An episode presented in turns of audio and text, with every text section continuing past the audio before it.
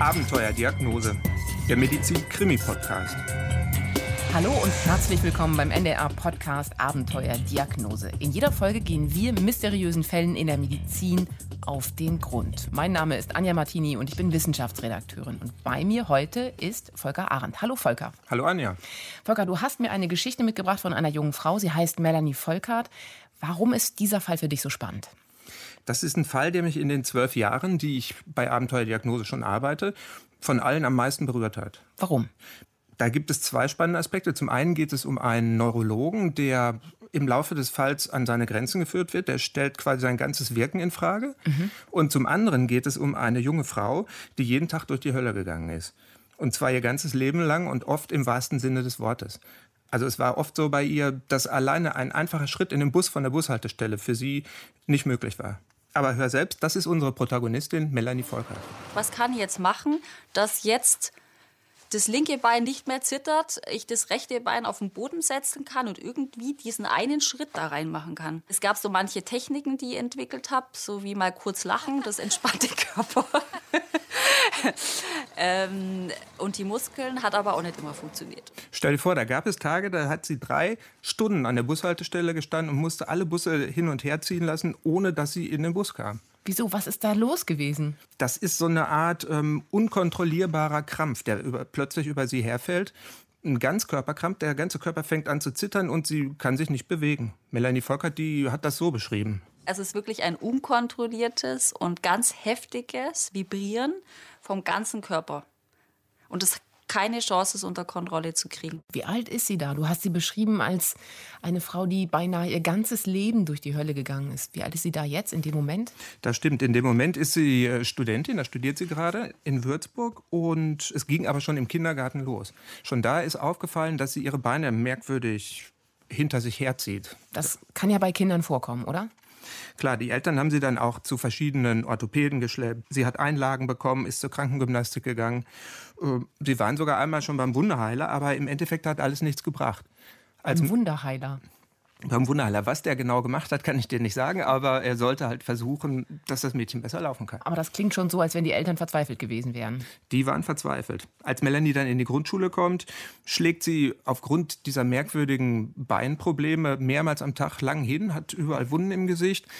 Das Problem war, dass sich ihre Füße nach innen drehen und sie dann nicht mehr in der Lage ist abzurollen. Egal, was sie auch versucht, das kriegt sie nicht hin. Füße nach außen, Füße abrollen. Also wenn der Kopf das so gesagt hat, haben die das morgens auch noch gut gemacht. Ich bin morgens auch noch ganz flink so aus dem Bett raus und so mittags habe ich schon gemerkt, okay, da bin ich schon nicht mehr um so Hindernisse rumgekommen. Ah, Moment, also in der dritten und in der vierten Stunde, also sagen wir mittags, wurde es immer schlimmer. Was ist passiert? Genau, also wenn die kleine Melanie morgens aus dem Bett geklettert ist, dann funktionierte das noch gut. Sie konnte auch ganz normal laufen. Aber ähm, je mehr sie sich angestrengt hat im Laufe des Tages, desto schlechter funktionierte das. Im Prinzip war es ab Mittag so, dass diese merkwürdigen Krämpfe über sie hergefallen sind. Das klingt komisch. Ja, und dann verdichtet sich langsam in der Familie ein Verdacht, den die bisher immer weit von sich geschoben haben. Und zwar hat Melanie womöglich die gleiche Krankheit wie ihre Mutter Gundula. Denn auch die leidet unter unberechenbaren Krämpfen. Allerdings äh, sind die viel heftiger als bei Melanie. Ah, okay. Melanies Tante Marion Zeiss, das ist die Schwester von Gundula Volkert, erinnert sich da immer noch gut dran. Sie hat ihr ganzes Leben lang gesucht bei Ärzten, was sie für eine Krankheit hat. Und jedes Mal, wenn sie bei einem Arzt war, hat er gesagt, da findet man schon was, das könnte eine Spastik sein. Sie haben ja spastische Verkrampfungen und ich behandle sie mal. Und jedes Mal ging es ihr nach so einem Arztbesuch schlechter. Aber das war doch eigentlich naheliegend, gleich an die Mutter zu denken. Warum hat die Familie das nicht gemacht? Melanie Volkerts Bruder, der war auch bei uns zum Interview. Den hören wir zum Schluss auch noch. Der hat gesagt, die haben einfach, äh, wollten es einfach nicht wahrhaben. Mhm. Die haben immer gehofft, dass Melanie was anderes hat als ihre Mutter, dass da vielleicht eine Kinderkrankheit hintersteckt, die sich auswächst. Melanies Symptome waren auch viel schwächer als bei der Mutter. Das war die Hoffnung mhm. und die stirbt halt bekanntlich zuletzt. Du hast gesagt, die Symptome bei Melanie waren schwächer. Wie war es denn bei der Mutter? Also die Mutter die konnte bei Melanies Geburt ähm, nur an Gehstöcken laufen. Später brauchte sie dann einen Rollator, um sich überhaupt fortbewegen zu können. Aber sie ist eine Kämpferin, wie Melanie übrigens auch. Mhm. Und hat eine Familie gegründet, hat eine Ausbildung gemacht. Zu Melanies Kindheit arbeitet sie in einem kleinen bayerischen Ort und kümmert sich nebenbei um die Familie. Melanies Vater, der kann ihr zwar einiges abnehmen, denn der ist Lehrer und mittags meistens schon zu Hause. Aber trotzdem äh, heißt das für die Mutter natürlich jeden Tag an die Grenzen gehen. Und gibt es bei der Mutter auch dieses Merkwürdige, dass es am Mittag schlechter wird, also diese Tagesrhythmik? Genau, bei ihr ist es morgens auch gut und nachmittags, spätestens am Nachmittag kommen die Krämpfe. Das äh, hat die Familie dann schließlich auch darauf gebracht, dass das doch irgendwie das Gleiche sein müsste wie bei der Mutter, dass ihr womöglich ein ähnliches Schicksal droht wie der Mutter. Mein Papa hat auch gemerkt, dass es immer schwieriger geworden ist und, ähm, und dass ich mir immer schwerer tue. Und da wollte er mit mir halt nochmal ähm, in der Uniklinik komplett alles untersuchen lassen. Nervenwasseruntersuchung, CT, MRT. Die, alles. Mhm. Alles. Die Spezialisten in Großhadern, die äh, durchleuchten jeden Winkel von Melanies Körper und werden dann auch tatsächlich fündig. Und zwar ähm, entdecken die eine Krankheit, die heißt Zerebralparese. Mhm. Da ist es im Prinzip, handelt sich da um eine Störung im Gehirn und die verursacht, dass die Nervenzellen die Muskeln nicht korrekt ansteuern können. Und daher kommt es zu diesen Krämpfen, die auch total unberechenbar sind. Was ist denn der Auslöser für so etwas? Also in der Regel ist der Auslöser dafür ein Sauerstoffmangel bei der Geburt. Dann heißt das infantile Zerebralparese. Okay, und hatte Melanie sowas? Bei Melanie war das eben nicht so. Sie hatte keinen Sauerstoffmangel bei der Geburt. Und es ist so, dass in ganz seltenen Fällen ähm, ein Erbfehler dahinter steckt, dass es eine genetische Ursache hat. Und so muss es offenbar bei Melanie Volkert gewesen sein. Genau, damit bin ich dann entlassen worden. Kann man nichts machen, erblich, meine Mama hat es auch und fertig. Eine unheilbare Krankheit also. Und schon da ist Melanie klar, dass ihre Mutter von jetzt an so eine Art Spiegel für sie ist. Also jeden Tag, wenn sie die Mutter sieht, sieht sie, wie es ihr in ein paar Jahren gehen wird. Und wie gehen die beiden damit um? Wie das bei der Mutter war, weiß ich nicht genau. Aber Melanie, die hat sich immer mehr zurückgezogen von der Mutter und hatte ein sehr distanziertes Verhältnis. Mhm. Ich glaube, äh, am Ende ist sie auch deswegen wohl immer mehr zum Papakind geworden. Den Vater hat sie regelrecht vergöttert. Das war ihr großes Vorbild. Der ist Lehrer an einer Gesamtschule und ich glaube schon damit, schon ganz früh, war ihr klar, sowas will sie auch machen. Das heißt also weiter zur Schule gehen, Abitur machen und irgendwann studieren. Aber schafft sie das? Klar, Melanie Volkert hatte keinerlei geistige Einschränkungen, ganz im Gegensatz zu vielen anderen mit einer Zerebralparese. Trotzdem wird die Zeit auf dem Gymnasium für sie äh, zu einer der schlimmsten in ihrem Leben. Warum? Also sie geht auf ein katholisches Mädchengymnasium, geleitet von Nonnen in mhm. so einem kleinen bayerischen Ort und die Mitschüler sind alles andere als nett zu ihr. Die Spastiken bei ihr nehmen zu, werden immer auffälliger und naja, sie wird regelrecht gemobbt von den Mitschülern, hat auch kaum Freunde. Es gibt eine Freundin, das war's. Und weil die Spastiken am Morgen ja noch nicht da sind, in der Regel, halten auch sehr viele sie für eine Simulantin, dass sie das einfach nur spielt. Das muss schwierig gewesen sein für sie. Dann war sie ja eigentlich mit ihrer Freundin fast allein gegen alle. Ich glaube aber, das hat sie am Ende nur stärker gemacht. Sie ist eine Kämpferin und das hat sie geformt, würde ich sagen. Mhm. Wie geht es weiter? Ja, inzwischen hat sie die Krämpfe jetzt nicht nur mittags und abends, sondern auch, wenn sie psychisch unter Druck steht. Mhm. Zum Beispiel, wenn sie beim Musikunterricht vor versammelter Mannschaft Klavier vorspielen soll. Dann fangen ihre Krämpfe und das Zittern wird so heftig, dass sie die Füße nicht mehr ruhig halten kann und man das Klavier überhaupt nicht hört. Mhm. Ihre einzige Freundin damals, Melanie Brandl, die kann sich da noch gut dran erinnern. Das habe ich ab dem Moment dann immer gemacht beim Vorspiel. da war ich sozusagen ihre persönliche Assistentin, habe mich dann immer unter dem Flügel versteckt und schon im Vorfeld und habe dann ähm, ihre Füße festgehalten, ähm, damit sie Klavier spielen kann. Das klingt total nett. Das war die einzige Freundin, wie gesagt, und die hat sie auch heute noch. Mhm. Trotz allem hält Melanie Volkert durch und kämpft sich bis zum Abitur durch, was sie selber, glaube ich, kaum fassen konnte. Geil. Aber total geil. Das ist, also ich habe das Zeugnis in den Händen gehalten, habe gedacht, ja, geschafft, Zeugnis gepackt und raus. das klingt gut. Und jetzt immer noch Lehrerin werden, aber mit Krämpfen. Ich glaube, das stelle ich mir ein bisschen schwierig vor, vor der Klasse zu stehen und dann zu wissen, jederzeit kann so ein Krampf kommen. Aber genau das hat Melanie Volk sich in den Kopf gesetzt und genau das äh, nimmt sie auch in Angriff.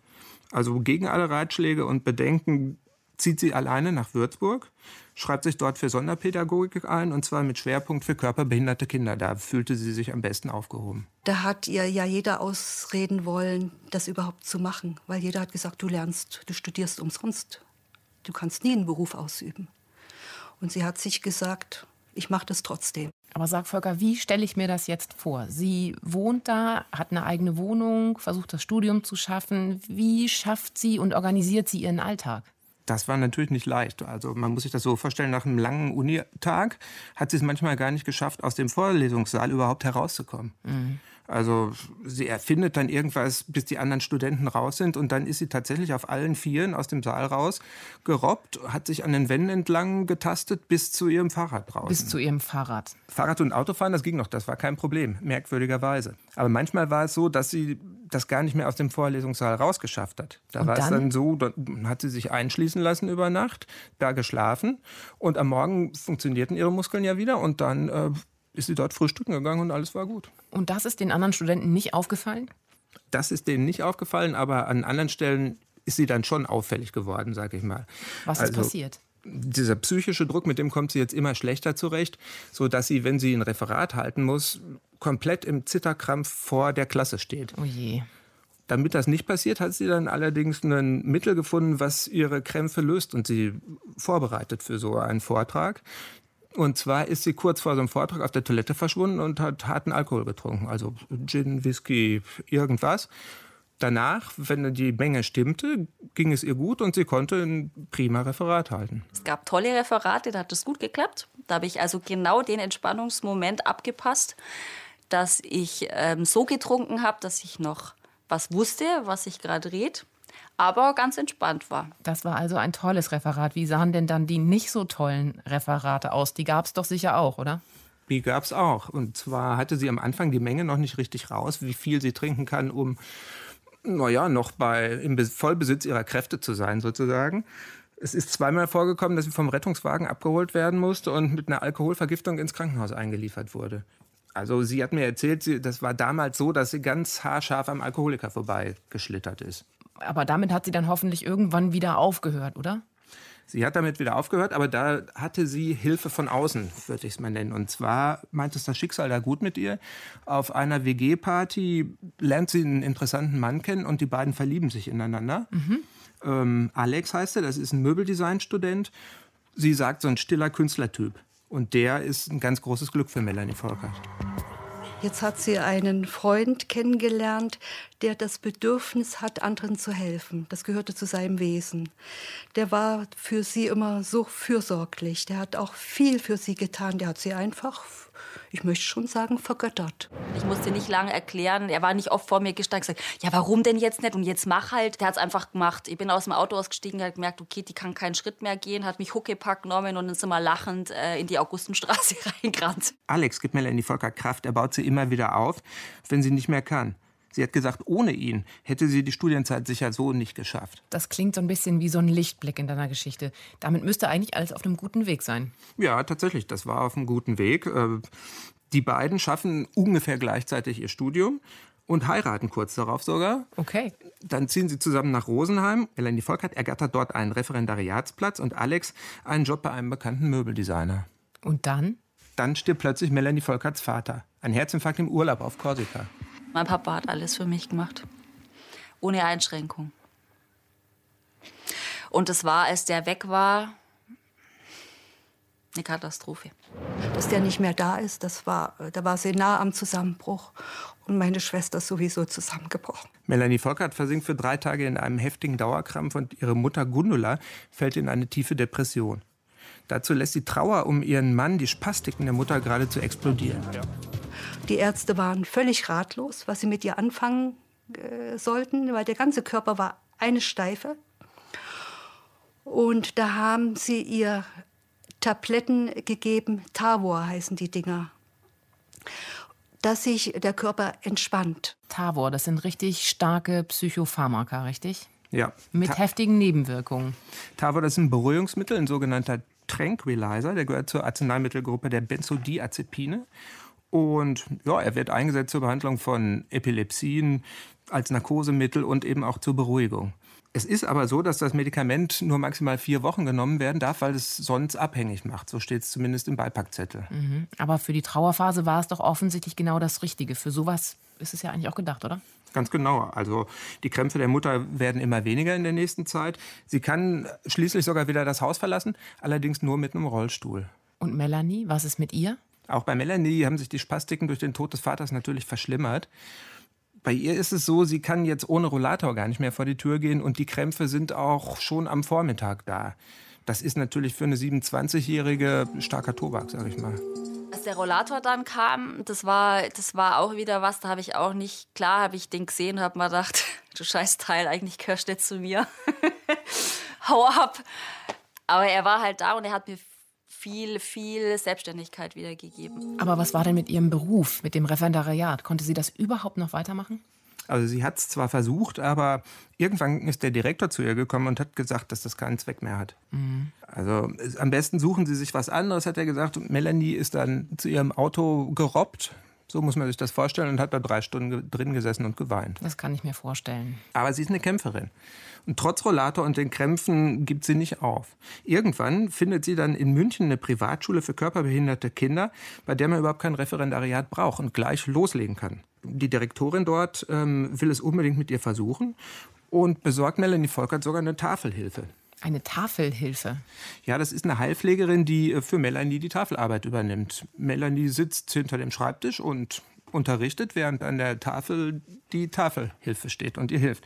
Die hat Melanie natürlich auch ins Klassenzimmer gebracht oder ins Lehrerzimmer zu ihrem Auto und so weiter. Für Melanie ist das eine ganz tolle Zeit. Und das ist toll, dass es sowas gibt. Melanie hat sich also aus ihrem Loch da rausgekämpft. Aber was ist mit ihrer Mutter in dieser Zeit? Aber der Mutter sieht es ganz anders aus. Eines Tages bekommt Melanie einen Anruf von ihrer Tante. Es ist ein Hilferuf. Ihre Mutter lässt sich inzwischen die Beruhigungstabletten offenbar von vier verschiedenen Ärzten gleichzeitig verschreiben. Überall liegen die Tablettenpackungen rum. Gundula Volkert ist offensichtlich abhängig geworden von den Tabletten. Melanie hat das Ganze nicht mitbekommen, weil sie viel zu beschäftigt war und auch immer noch ein recht distanziertes Verhältnis zu ihrer Mutter hat, mhm. fährt aber schließlich dahin und sieht nach dem Rechten. Der Schock ist riesig. Man konnte mit ihr gar nicht mehr ähm, kommunizieren, weil sie ähm, keinen Ausdruck mehr hatte. Also das, ähm, sie konnte nicht mehr lachen, sie konnte nicht mehr weinen. Mit vereinten Kräften schaffen es Melanie und ihre Tante dann, äh, Gundula Volker zu einem Entzug zu überreden. Und zwar in der Psychiatrie des Augsburger Zentralklinikums. Ohne die entspannenden Tabletten dauert es da aber nicht lange, bis die Spastiken wieder voll da sind. Und deren Ursache wollen die Psychiater sicherheitshalber in der Neurologie des Klinikums noch mal einmal abklären lassen. Aber warum? Ich meine, die Diagnose, die stand doch schon seit bei der Mutter fast seit Jahrzehnten. Was sollte es denn da jetzt Neues geben? Ja, das hat Melanie Volkerts Mutter sich wohl auch gefragt. Melanie hat erzählt, dass die Mutter sie am Abend vorher noch angerufen hat und gesagt hat, ähm, die wollen noch mal testen, was bei mir los ist. Aber ich habe keine Lust dazu. Melanie Volkert hat das gut verstanden, aber hat ihr geraten, das einfach noch einmal zu versuchen. Tu es für mich, hat sie ihr gesagt. Sicher, denn da kann ja schließlich auch noch irgendwas dabei rauskommen, irgendwas Wichtiges, oder? Genau, wart's ab. Da kommt auch was Wichtiges bei raus, allerdings mhm. äh, ganz anders, als man denkt. Am nächsten Morgen ähm, stellt sich Melanie Volkerts Mutter bei dem Chef-Neurologen der Klinik vor. Das ist Markus Naumann. Ein 50-jähriger Arzt, etwas äh, hoher Stirn, sportlicher Typ, mit einem Ziegenbärtchen. Und ähm, als der den Gang von Gundula Volkert sieht, ist ihm sofort klar, dass da irgendwas nicht stimmt. Als wir die Patientin gesehen hatten und ich sie untersucht hatte, kamen doch Zweifel auf. Es wirkte sehr bizarr, sehr steif. Ihr Gangbild passt offenbar gar nicht zu einer Spastik durch so eine Zerebralparese. Diese Art der Verkrampfung, die die Mutter zeigt, ist für Markus Naumann eher woanders begründet, in einer Dystonie. Dystonie, was ist das? Dystonie, das ist eine ganze Gruppe von neurologischen Erkrankungen. Die haben auch ihren Ursprung im Gehirn, im Bewegungszentrum des Gehirns. Und da da oben ein Schaden ist, hat das ähnliche Folgen wie bei der Zerebralparese, nämlich Krämpfe.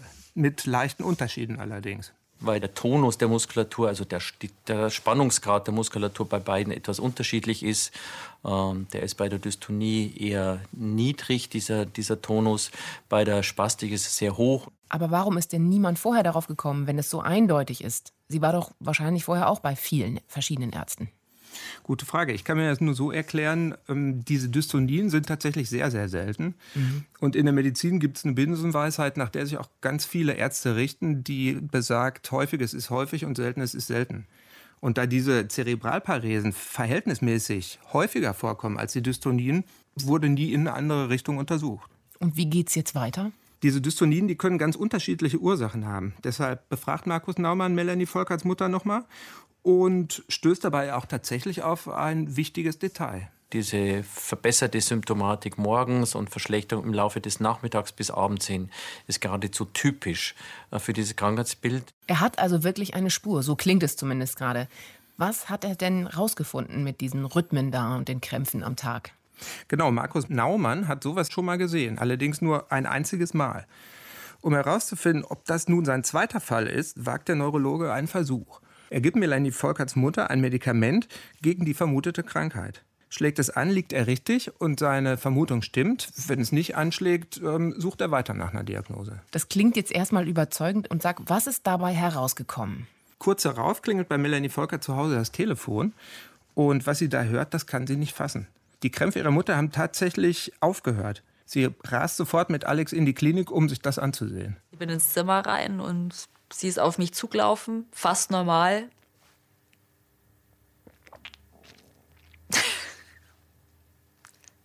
und meinte, dass jetzt alles weg ist. Pff, keine Ahnung. Und ich war mit dem Rollator da gestanden. Auch geiles Bild. Sie läuft so auf mich zu, ich stehe mit dem Rollator da. So, das klingt jetzt aber fast wie Wunderheilung. Ja, aber es ist trotzdem kein Wunder. Der Professor erklärt uns, wie das zusammenhängt. Unter dieser Therapie mit diesem L-Dopa ist es innerhalb von ein, zwei, drei Tagen zu einer drastischen Besserung dieses Gangbildes gekommen. Somit war die Diagnose auch bewiesen, denn es gibt eigentlich keine andere Erkrankung, die so prompt und schnell äh, auf L-Dopa anspricht ähm, und, und sich so nachhaltig gut darunter bessert. Hinter allem steckt also tatsächlich eine besondere Form der Dystonie. Normalerweise produzieren die Nervenzellen im Gehirn den Botenstoff Dopamin. Mhm. Der sorgt für flüssige Bewegung und die Koordination. Doch bei dieser Erkrankung ist es so, dass die Nervenzellen zu wenig von dem Botenstoff bilden. Die Erkrankung heißt das Segawa-Syndrom. Okay, also Segawa-Syndrom, zu wenig Botenstoff zwischen den Nervenzellen. Die können nicht mehr richtig kommunizieren und das wiederum führt zu den unkontrollierbaren Krämpfen, richtig? Genau. Aber warum ist es dann morgens besser und mittags wird es dann schlechter und abends auch? Die Nervenzellen können auch beim Segawa-Syndrom noch etwas Dopamin produzieren.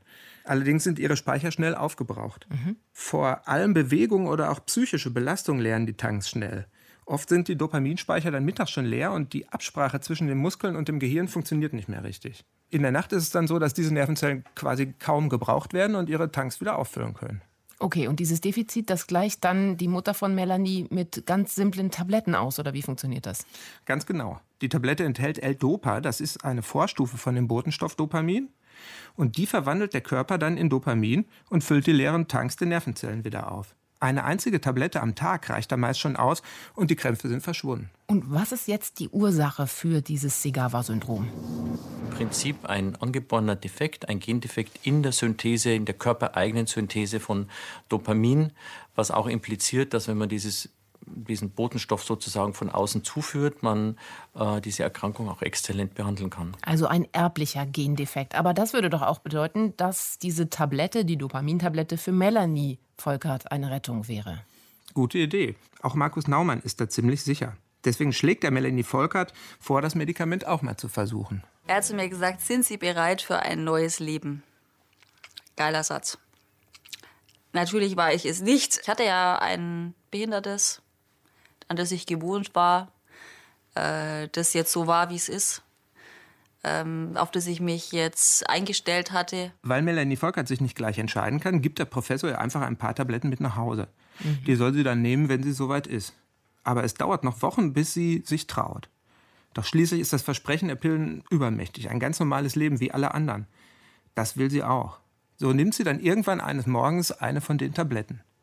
Zwei Tage später fährt sie mit Alex ans Ufer der Isar und da geht es ihr schon so gut, dass sie den Rollator nur noch wie ein Hündchen hinter sich herzieht.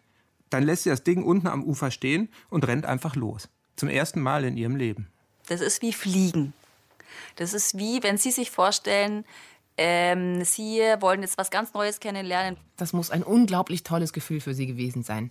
Wie geht es denn mit Melanies Mutter weiter? Ich meine, die nimmt die Tabletten ja schon etwas länger jetzt die ist noch eine gute Woche in der Klinik geblieben und hat sich dann selbst aus der Psychiatrie entlassen. Als Melanie sicher ist, dass das Dopamin auch bei ihr selber wirkt, ruft sie bei der Mutter an, um ihr das zu sagen. Also ich habe ihr auf jeden Fall signalisiert, dass es mir viel, viel besser geht und dass es mir auch leichter jetzt alles fällt. Das war das letzte Telefonat, das war auch nicht lang. Wieso das letzte Telefonat? Ja, du hast richtig gehört. Noch in derselben Nacht nimmt Melanie Volkerts Mutter sich das Leben. Unfassbar, oder? Aber warum und wieso ausgerechnet jetzt? Das fragen sich die Volkerts auch. Melanie, ihr Bruder Maximilian und Tante Marion Zeiss, alle haben eine etwas andere Erklärung dafür, aber jeder liegt damit wohl irgendwie auch richtig. Ich glaube, dass meine Mama das nicht so wahrgenommen hat wie ich, weil sie ja, weil sie ja psychisch auch noch so in so einer ja, in so einer schwierigen Situation war. Sie hat es nicht verkraftet, gesund zu sein. Sie hat es nicht geschafft, ähm, damit umzugehen. Das neue Leben war für sie so schwer, dass sie manchmal so verzweifelt war und da gab es auch viele Tränen und sagte, manchmal, ich wünsche mir fast, ich wäre wieder krank, weil ich schaffe das nicht alles. Und was hat der Professor dazu gesagt? Ja, Professor Naumann war natürlich auch erschüttert. Mhm. Der sagt heute, dass er daraus gelernt hat, dass ähm, Heilung allein eben nur die halbe Miete ist. Man muss die Seele des Patienten im Auge behalten und gucken, was danach passiert. Und Melanie Volkert, wie ging es mit ihr weiter? Wie ist sie mit all dem jetzt klargekommen, mit dem Tod ihrer Mutter, aber auch eben mit ihrer neuen Freiheit? Keine leichte Aufgabe. Melanie Volkert braucht Jahre und all ihre Kraft, um mit ihrem Schicksal zurechtzukommen. Ihr Bruder fasst das so zusammen. Da war meine Schwester in so einem Zwiespalt. Und auch ich. Also es war ja wirklich, einerseits meine Schwester war gesund, meine Mutter ist gestorben. Die Heilung war da, aber meine Mutter hat sich entschieden zu gehen. Es war irre. Doch irgendwann schafft Melanie Volkert es dann, sich von allem zu befreien. Und dann gibt es kein Halten mehr. Erstmal ist das Chaos ausgebrochen. Und da wollte sie alles, was man machen kann mit den Füßen. Sie wollte Rollschuh fahren, sie wollte Snowboard fahren, sie wollte sich auf, äh, auf, auf die Skier stellen und äh, sie hat sich High Heels gekauft. Ja, mein Gott, was es da alles nachzuholen gibt. Sie hat sogar einen Catwalk-Kurs in der Volkshochschule belegt.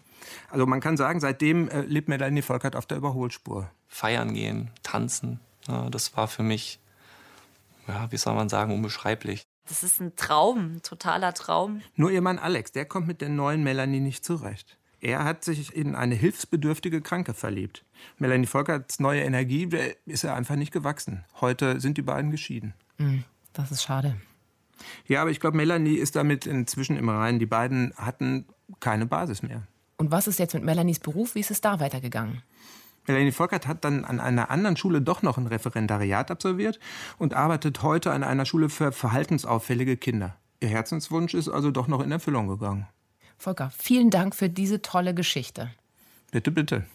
Und Ihnen danke fürs Zuhören. Und wenn auch Sie oder wenn auch ihr mysteriöse Medizinfälle kennt oder selbst erlebt habt, dann gerne eine Mail an abenteuer-diagnose.ndr.de schreiben. Wir freuen uns natürlich auch über Feedback, Kommentare und Bewertungen. Und wer mehr Medizin-Krimis möchte, uns gibt es auch als Fernsehsendung. Immer im NDR-Fernsehen bei der Visite und natürlich in der Mediathek. Das war Abenteuerdiagnose, der Medizin-Krimi-Podcast für heute. Mein Name ist Anja Martini. Immer dienstags gibt es eine neue Folge auf ndr.de/slash Visite und in der ARD-Audiothek. Am besten gleich abonnieren. Bis zum nächsten Mal. Dankeschön und bis ganz bald.